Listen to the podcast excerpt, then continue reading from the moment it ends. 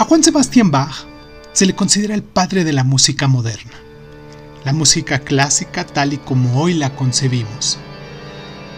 Cierto es que antes de él se habían compuesto obras de indudable valor. Ahí está casi su coetáneo Telemann, pero nunca hasta ese entonces había aparecido formas de música tan perfectas desde el punto de vista de la armonía y de la compenetración de las distintas voces corales o instrumentales, para meramente conseguir un conjunto de vales como tal conjunto. De tal suerte que cada voz o cada frase sonora no tiene sentido si no es una buena, perfecta correlación armónica con las demás. Bach fue un hombre grave, solemne, pausado, de gran fortaleza, padre de tres hijos, de dos mujeres sucesivas. Comprendámoslo, ¿no?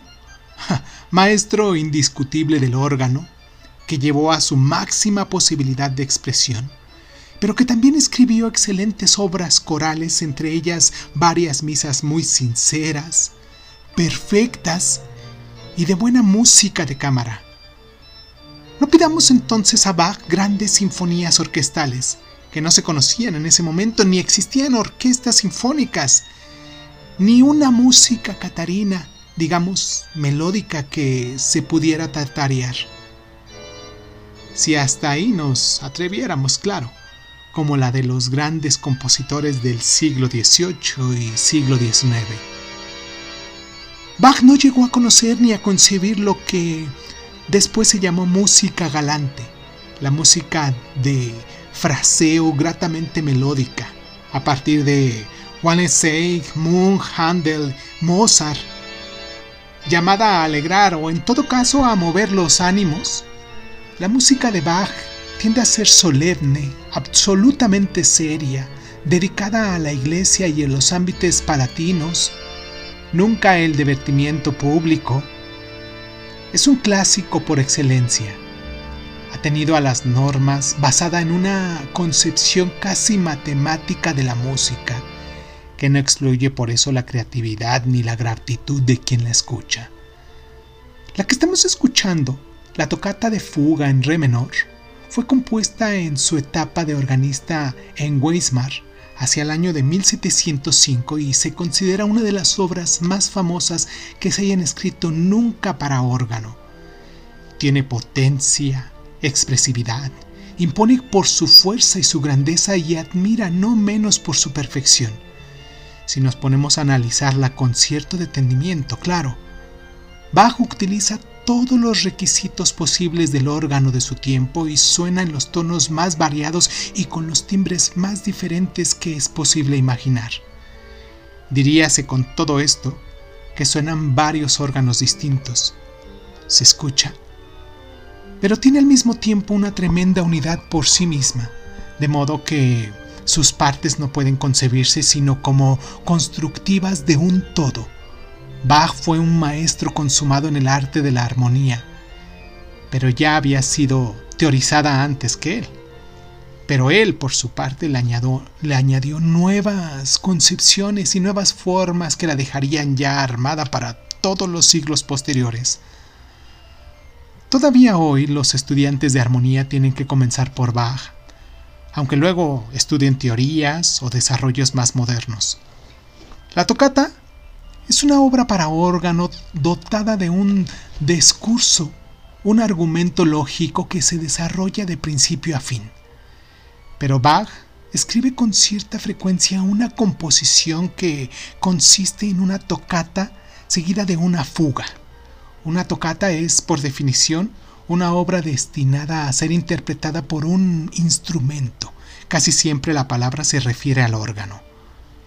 En este caso, la famosa tocata de Bach empieza con dos frases que son como un reto y su consiguiente respuesta, o bien simplemente como respuesta y pregunta, o como pregunta y respuesta.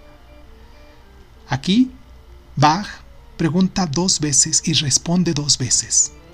El resto de la tocata es como una lógica conversación, que no discusión, un desarrollo casi explicativo de la cuestión propuesta.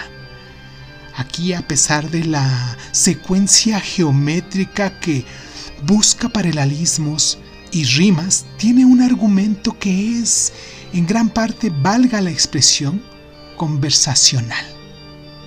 Y se escucha con gusto por su pura lógica. Y después de la tocata viene casi en forma de comentario una fuga. Una fuga es, por definición, una persecución de dos temas y dos versiones de un tema que se alternan una y otra vez sin alcanzarse nunca. No siempre cuando escuchamos una fuga nos damos cuenta de esta persecución, aunque advertimos algo parecido a una sucesión de un mismo motivo musical que siempre se repite, aunque nunca suena exactamente lo mismo. Y por eso no nos aburre en absoluto esto, esto que estamos escuchando de fondo. Tal vez la persecución nos atrae por sí sola. Y eso, eso nos debe faltar. El estudio musicológico corresponde a los expertos. Lo importante es que nos dejemos llevar por la música de la lógica o por la lógica de esta música y el entrelazamiento como si fuera argumental de los motivos. A una tocata le sigue la fuga. Esta fuga es una convención, es una forma de buscar contrastes que se complementan. A Bach suele considerársele como un barroco, pero sí parece todo lo contrario. ¿No? Es preciso, es matemático, es lógico.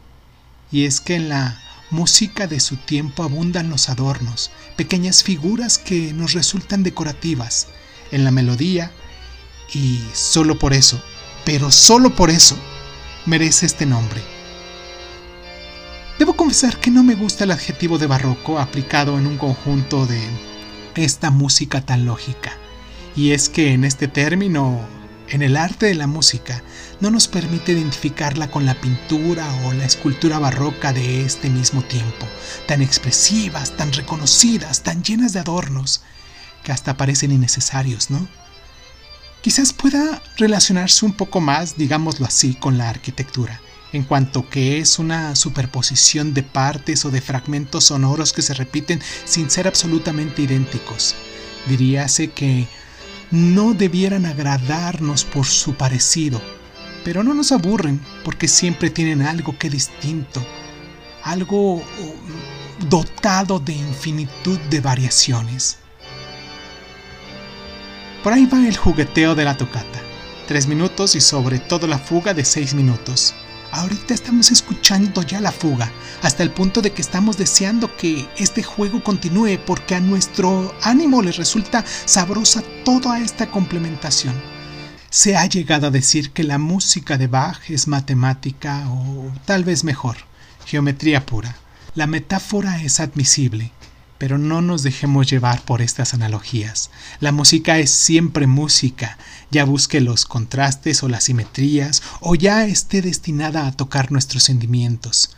Bach se encuentra en la mismísima portada de la música clásica, y lo que encontramos en él es ante todo equilibrio, perfección formal.